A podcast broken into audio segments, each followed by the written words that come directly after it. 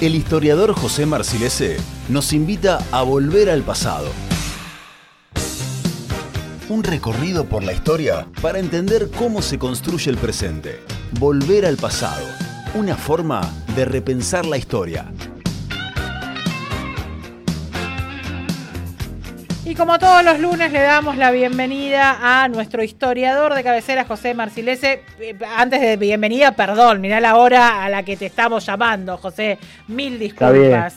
Mil disculpas. Eh. ¿Cómo el- están? Bien, muy bien. En la presentación decimos eh, volver al pasado para entender el presente. Digo, y me parece interesante, sobre todo con el tema de hoy, o al menos a mí, que es un tema que me vive dando vueltas en la cabeza, si bien no sé si nos vamos a meter por ahí, pero digo, todo el tiempo estamos pensando qué medios tenemos, eh, medios de comunicación me refiero, por qué tenemos este tipo de medios en Bahía Blanca y no otros, si tenemos más medios eh, hegemónicos que en otras ciudades de similares características. Digo, no sé si vas a ir por ahí, pero fue todo lo que se me disparó a mí en la cabeza cuando eh, vi el título de la columna de hoy, que tiene que ver ni más ni menos con el origen de la televisión en nuestra ciudad. Por ahí vamos, vamos, vamos a andar por ese lado, Bien. por ese camino. ¿Cómo fue ese origen? Bueno, la tele en la Argentina o la televisión argentina se remonta a 1951, eh, en Argentina, no en Bahía Blanca. Ujú. En ese entonces eh, había un solo canal, que es el, que, el canal que había conformado Jaime Yankelevich, el, primero de los Yankelevich en, el- negocio de los medios, que eh, estableció un canal que se llamó Canal 7, en, una íntima relación con el gobierno turno, con el gobierno peronista de entonces, eh, que estableció un primer intento de formar un canal de televisión y empezar a hacer las primeras transmisiones. Eh, la primera de transmisión, como, es lógico, eh, como era casi lógico para, teniendo en cuenta el momento, fue el 17 de octubre de 1951. Conmemorando la fecha, esa fecha que tenía tanto, tanto peso en el, imaginario político peronista. Pero por entonces eh, la, cantidad de, televisores existentes era muy, muy, muy, limitada, era de apenas algunos miles. Se habla entre 2 y 4 mil televisores se importaron en, aquellos años, habitualmente se colocaban en locales comerciales, en cafés, en negocios, era más una, una novedad que, un, medio de comunicación la televisión en ese momento. Eh, años después, sí, eh, a, partir de este canal que siguió funcionando, el canal estatal, como todos los canales argentinos hasta la década del 90, pertenecían al Estado las diferentes señales. Em, se desarrollaron los canales 9 y 13 en Buenos Aires, en 1960 ocurrió esto, al igual que el canal 12 de Córdoba, es decir, que progresivamente fueron abriendo otros canales de televisión y la televisión se fue extendiendo en, en la, en cantidad de horas de transmisión y en cantidad, en cantidad de señales Claro. y se fue se fue generando un negocio también, un negocio que tenía que ver con, los- con, la, con la publicidad, con la venta de espacios publicitarios, con una estructura comercial cada vez más compleja. Esto fue acompañado por una aprobación generalizada de la población. La televisión es el medio que explota en la década del 60 en la Argentina. Eh, en 1959, para darles unos datos, había 400.000 aparatos en la Argentina. En 1966 había 1.850.000 televisores. O sea, pasamos de, que, que existieran 19 televisores cada 1.000 habitantes a 82 televisores por cada 1.000 habitantes, en un plazo de 7-8 años. Luego queda cuenta del impacto que tuvo Claro. la, la- la- la televisión en, en esos, en esa primera mitad de los 60. Y, y que y- y- y supongo que digo, como de a poco fue dejando de ser como un elemento de lujo dentro de cada uno de esos hogares también. Claro, indudablemente. El- el- el- un poco el clima de bonanza económica de los 60 acompañó esta. La década del 60 fue una década en términos económicos positiva, pero sobre todo para los sectores medios, que fueron los que mejoraron sus niveles de ingreso. Y eso se, bueno, se, re- se ve reflejado en este incremento de lo que fue inicialmente un bien de lujo, pero que progresivamente se incorporó como un, como un electrodoméstico más. Claro. Algo similar a lo que ocurrió en los años 50 con, los, con, con la línea blanca, los tele- con las lavarropas, cocinas, eh, heladeras, que eran objetos de lujo. Durante el primer peronismo esos objetos pasaron a ser algo cotidiano en los hogares argentinos, de clase media, clase trabajadora. En Bahía Blanca el proceso de creación de los canales eh, se remonta a mediados de la década del 60. Eh, en 1964 empieza a funcionar en, en Radio Izarra, que era un, un comercio que vendía radios, como bien su nombre lo indica, en Sarmiento 88, y cerca de, lo que es ahora sería el edificio Caviglia, en esa esquina. Había un local comercial eh, que se dedicaba a la venta de edificios y empezaron a hacer transmisiones medias caseras, digamos, eh, para algunos aparatos que había en algunos locales comerciales. Algo similar fue el emprendimiento que se dio unos años después con un Canal 2, a cargo de Juan Carlos Aurier, que transmitía de San Martín 28, del edificio de San Martín 28, pero eran, eran iniciativas muy, muy acotadas algunos pocos, eh, algunos pocos televisores y a señales, y a señales que tenían, transmitían algunos programas grabados, o, más que programas grabados, algunas cintas eh, fílmicos que, tenían la capacidad de, retransmitir. Pero eh, la televisión recién se va a establecer como una actividad comercial, o a partir de canales comerciales, a mediados de la década del 60. Primero el canal 9, eh, Telenueva, que se funda en septiembre de 1965. Y luego, un año después, el Canal 7, la teledifusora bahiense, Telva, ¿te acuerdas de ese viejo nombre que tuvo durante muchos años Canal 7? En el año 66. El primero de los canales, Canal 9, nació, tuvo una, señal de prueba unos meses y el 25 de septiembre de 1965 brindó su transmisión inaugural en el Día de la Virgen de la Merced eh, de Bahía Blanca. Un poco acorde con el perfil claro, no, no, no. no escapaba mucho al perfil que tenía. No lo iban a hacer para festejar carnaval. Tal cual, tal cual. Así que. Y el Canal 7 lo hizo, como bien decía, un, año después. El Canal 9 nace como parte de, un multimedio, de lo que era el multimedio de la nueva provincia, perteneciente a la familia Mazot. La, que, tenía en ese entonces el, diario La Nueva Provincia y la radio Leu 2. Es decir, que sumó el tercer medio, se, hizo, se ayornó un poco al, desarrollo de los medios de, ese momento, es una buena lectura del Grupo Mazot de, lo, por dónde iba la actividad en lo que hace a, los medios y en lo que hace también a la, a la vía publicitaria, que era el elemento central que permitía que esto, que esto funcionara. En cambio, el Canal 7 fue más una iniciativa de un, conjunto de empresarios, de personas ligadas a, la, no digo a la industria, sino básicamente al, sector agropecuario, gente que tenía medianamente dinero, que se, decidió en, unirse, formar un directorio, poner fondos cada uno y, generar una empresa comercial. Se le decía el canal de la Curia en un momento, porque uno de sus miembros, uno de los miembros de su directorio era de Sandy, que había sido comisionado municipal y una figura muy ligada a la iglesia católica local. Inicialmente trataron de hacer una suerte de, de frente, de, digamos, de, espejo con el Canal 9. ¿Por qué digo esto? Porque el Canal 7 tenía entre sus accionistas a personas que estaban vinculadas a LU3 y al diario El Sureño. Trataron de hacer una suerte de, de, multimedios para, para confrontar con el Canal 9. Esto indudablemente no funcionó bien, porque el poder que tenía Canal 9 estaba sumamente instalado y sobre todo tenía, una, tenía, más, elementos al momento de vender publicidad. ¿Por qué? Porque el Canal 9 vendía publicidad para el diario, para el canal y para la radio. Entonces, para las empresas publicitarias de Bahía Blanca era, era muy potente publicitar en, esos medios. Sobre todo medios que estaban muy consolidados. No era tan así la situación del Canal 7, eh, con un diario El Sureño, que era un diario que venía de lo que había sido el diario Atlántico, pero que había andado había sufrido bastantes altibajos en su, carácter, en su, digamos, en su funcionamiento comercial, y el O3 que era una radio más pequeña que los dos. ¿Y la propuesta de cada uno de los canales en cuanto a contenido, por, por dónde venía? ¿Era netamente informativa? Eh, ¿Estaba, no sé, la cantidad de horas de, transmisión de cada uno de los canales? ¿Qué, había en cuanto a eso? No, no sabría decirte exactamente las horas iniciales, seguramente habrán empezado con una grilla más acotada y se habrán, se habrán ido ampliando repetían programas de. Eh, tenían sobre todo muchos programas enlatados, tenían noticieros locales, proyectaban películas. Recién en 1969 se va a poder hacer la primera recepción de una transmisión vía satélite, cuando se establece la, estación, eh, una estación de repetidora en, Balcarce, en, el medio de la provincia de Buenos Aires. Pero en los primeros años y durante una buena cantidad de años van a generar mucha programación local. El Canal 7 y Canal 9 realizaban muchos programas en vivo, realizaban programas de vivo con una gran estructura de, producción. Había maquilladores, eh, presentadores, iluminadores. Se genera como una pequeña industria de la televisión local, a una escala muy pequeña, obviamente. Tenemos en cuenta lo, que es Bahía Blanca en términos de población y, de recursos económicos. Pero se generó un mundo televisivo en Bahía Blanca en, los, en esos primeros 7, 8 años de ambos canales. Y, eh, había, perdón José, capaz que no tenés el dato, pero había periodistas específicos, digo, los periodistas del canal eran periodistas del canal o por ejemplo en el caso de Canal 9, eh, digo, mutaban o, tomaban los del diario, por ejemplo, o los de la radio para ser llevados al canal. Había una cierta, una, una cierta, un cierto pasaje de periodistas, sobre todo de las radios. Ajá. Eh, porque eran figuras que quizás eran conocidas en el medio radial y algunas por ahí les daba, si les daba la, en términos, si daba para la televisión, por ahí se sumaba a la televisión, o por ahí tenían un desempeño laboral en ambos medios en, paralelo. porque obviamente eh, vos sos periodista, sabés lo que cuesta reunir un, sueldo básico para un periodista, tiene que trabajar en diferentes medios, eh, siempre los sueldos eran los ideales, siempre es un trabajo que cuesta, que no es sencillo llevar adelante. Eso no se modificó en nada. Claro, salvo algunas figuras muy consolidadas que tienen... Ahora le dice multitasking y queda como más canchero, pero es la misma mierda.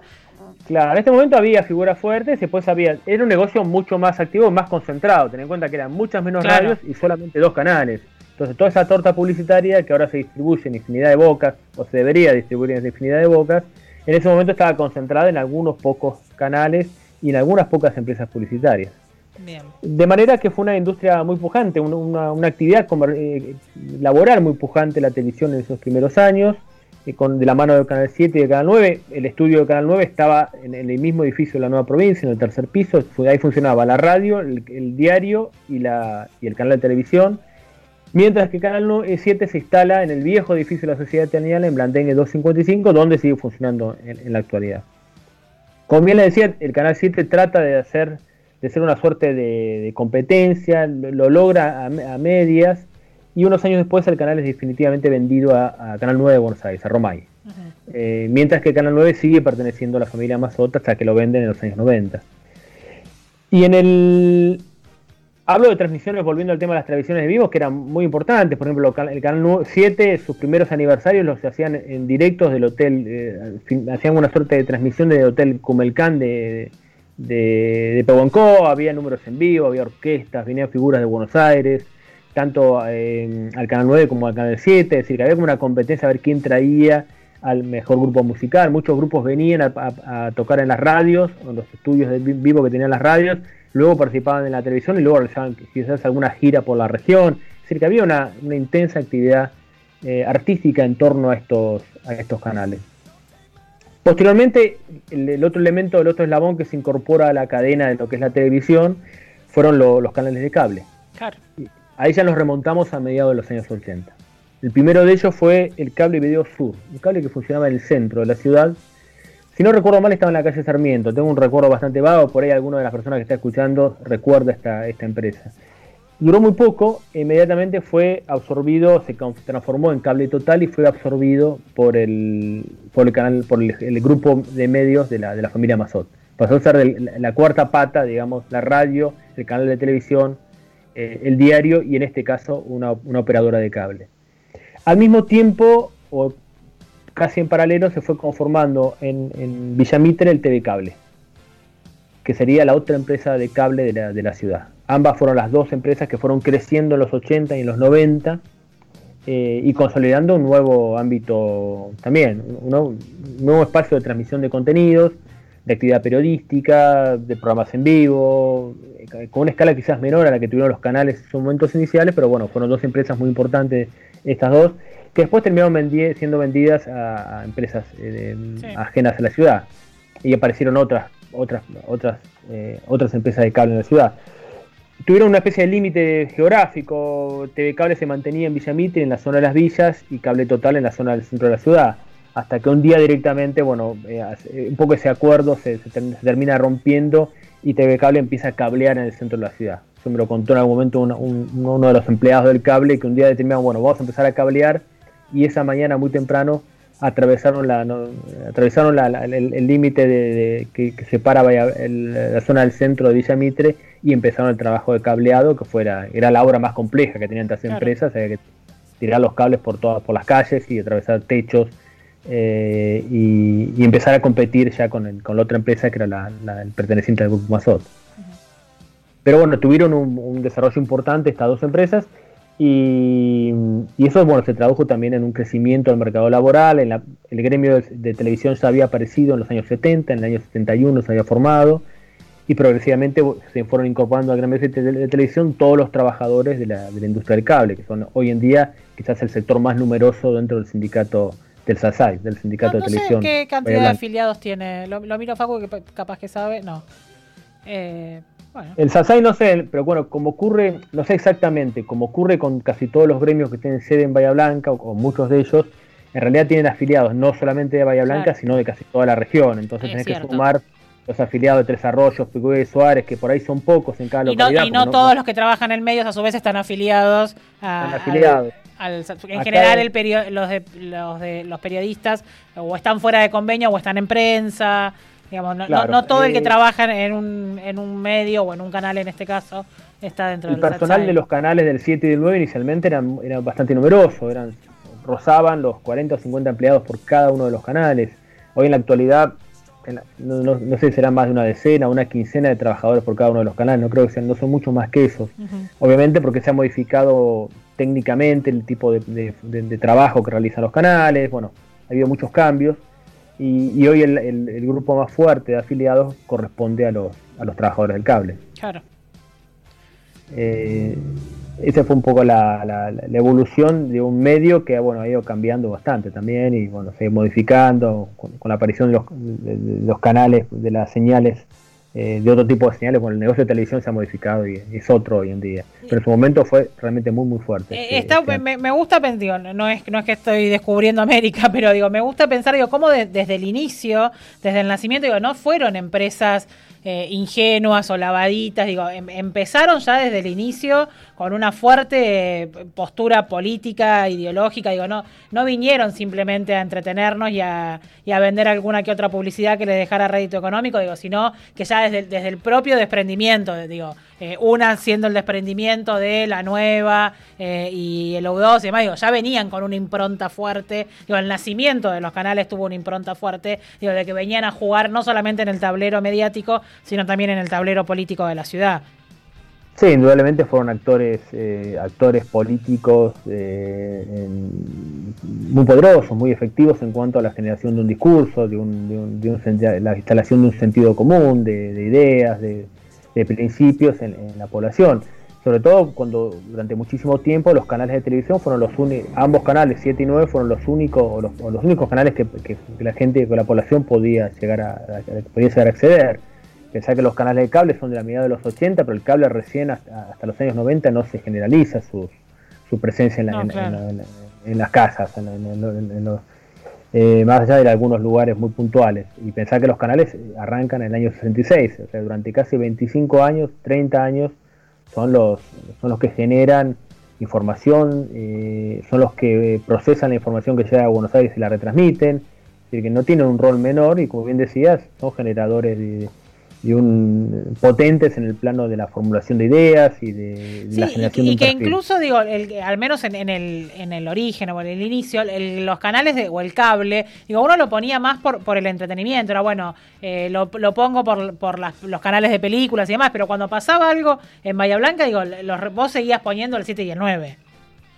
Sí, sí, los noticieros centrales eran los noticieros de, del, mediodía o de las 7 de la tarde, las 8 de la tarde, que eran los horarios, los momentos fuertes, los momentos donde la gente se informaba de lo que estaba ocurriendo.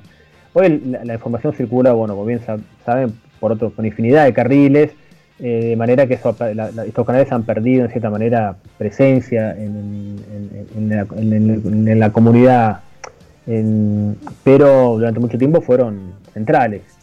Eh, si podemos si podemos hacer nombres de, presentadores y, de perfiles de esos presentadores, bueno, nos pero, de muchos. Pero pese a eh, eso, digo, pese a que hay otros otros medios para informarse y que sobre todo la, cuestión digital ha calado muy hondo, digo, igual siguen siendo eh, referentes, sí, Digo, hay gran porción de la sociedad que sigue esperando el informativo del mediodía, digo, incluso, no sé, hace cuántas elecciones atrás, que, digo, que también es un dato de, la presencia que tiene en los hogares. Digo, la mediana Fabiana Húngaro como candidata y era de las personas que más medía para una lista. Sí, a veces eh, noto eso cuando, por ejemplo, en la universidad, por alguna actividad que realizamos, salimos en algunas radios y por ahí, casualmente, no sé, alguno de los canales levanta la nota, eh, inmediatamente te, muchos te, avisan, che, te vi en tal lado, vi, la información de este tema en tal lado. Los canales, los noticieros de los centrales siguen teniendo una, una gran llegada, indudablemente. Eh, compartida, bueno, con otros tantos ámbitos y espacios de comunicación. Eh, pero bueno, la, televisión Bahía Blanca fue, nació casi al, mismo tiempo que la televisión del resto del país y se desarrolló con mucha fuerza. Eh, y luego, bueno, como vimos, fue un, ámbito que se diversificó y, y, que se complejizó sobre todo con la aparición de los, canales o de las empresas de cable, que fueron otro ámbito. Y en su conjunto generaron un ámbito laboral muy, muy, muy, importante. Eh, infinidad de periodistas surgieron en, los canales de televisión y, o los canales de cable, luego se fueron a otros medios o, surgieron en la radio y luego se volcaron a, estos, a estas vías de comunicación. Bueno, ha habido, ha habido pasajes de uno a otro lugar. Seguro. Eh, cuando nos presentabas el tema hoy, nos mandaste dos fotos que, recién decíamos, era parecía como la foto típica del camarógrafo, porque si bien es una de Canal 7 y otra de Canal 9, son como la misma pose, ¿no? Como, como el, mismo formato de, foto. ¿Quiénes, ¿Quiénes aparecen allí? Eh, Oscar Contreras y, Manuel Vacas. Eh, son un camarógrafo de Canal 7 y Canal 9. Yo hace unos años hice un trabajo para el, para el SASAI, recuperamos un poco la historia del gremio a través de un libro y bueno Ahí, puede tomar en contacto con, contacto con muchos de los primeros camarógrafos, afortunadamente muchos de ellos viven y, aportaron su testimonio y sobre todo sus fotografías, sus registros visuales. Y como podemos ver, como van a ver los oyentes cuando vean la publicación, eh, es la típica foto del camarógrafo tomada de perfil mostrando las cámaras. Lo interesante de esta foto, más allá de la persona que está presente es, el tipo de equipos, unas cámaras gigantescas, eh, que era un poco la modalidad de técnica, de la, digamos, que muestra las limitaciones técnicas de la época o las características técnicas de la época. Eh, por ende, los canales también eran empresas que requerían de una muy fuerte inversión económica. No, no eran apuestas, no, no, se filmaba con una cámara digital o con una cámara digital y, o un celular. Eran, eran eh, empresas que requerían de una inversión importante. Por eso no, cualquiera podía llevar adelante la instalación de un canal. Eh, antenas, equipos, cableados, plantas transmisoras. Eh, era todo un, todo un equipamiento muy, muy costoso. Eh, por ende, en Bahía Blanca solamente lo pudo hacer el, grupo Mazot y después este grupo de empresarios que, que formaron Canal 7, que eran los únicos que realmente tenían la capacidad económica y capital necesario para llevar adelante una iniciativa de ese tipo. Seguro. José, me encantó la columna del día de hoy. Eh, para una prensa podemos hacer lo mismo, pero con la radio.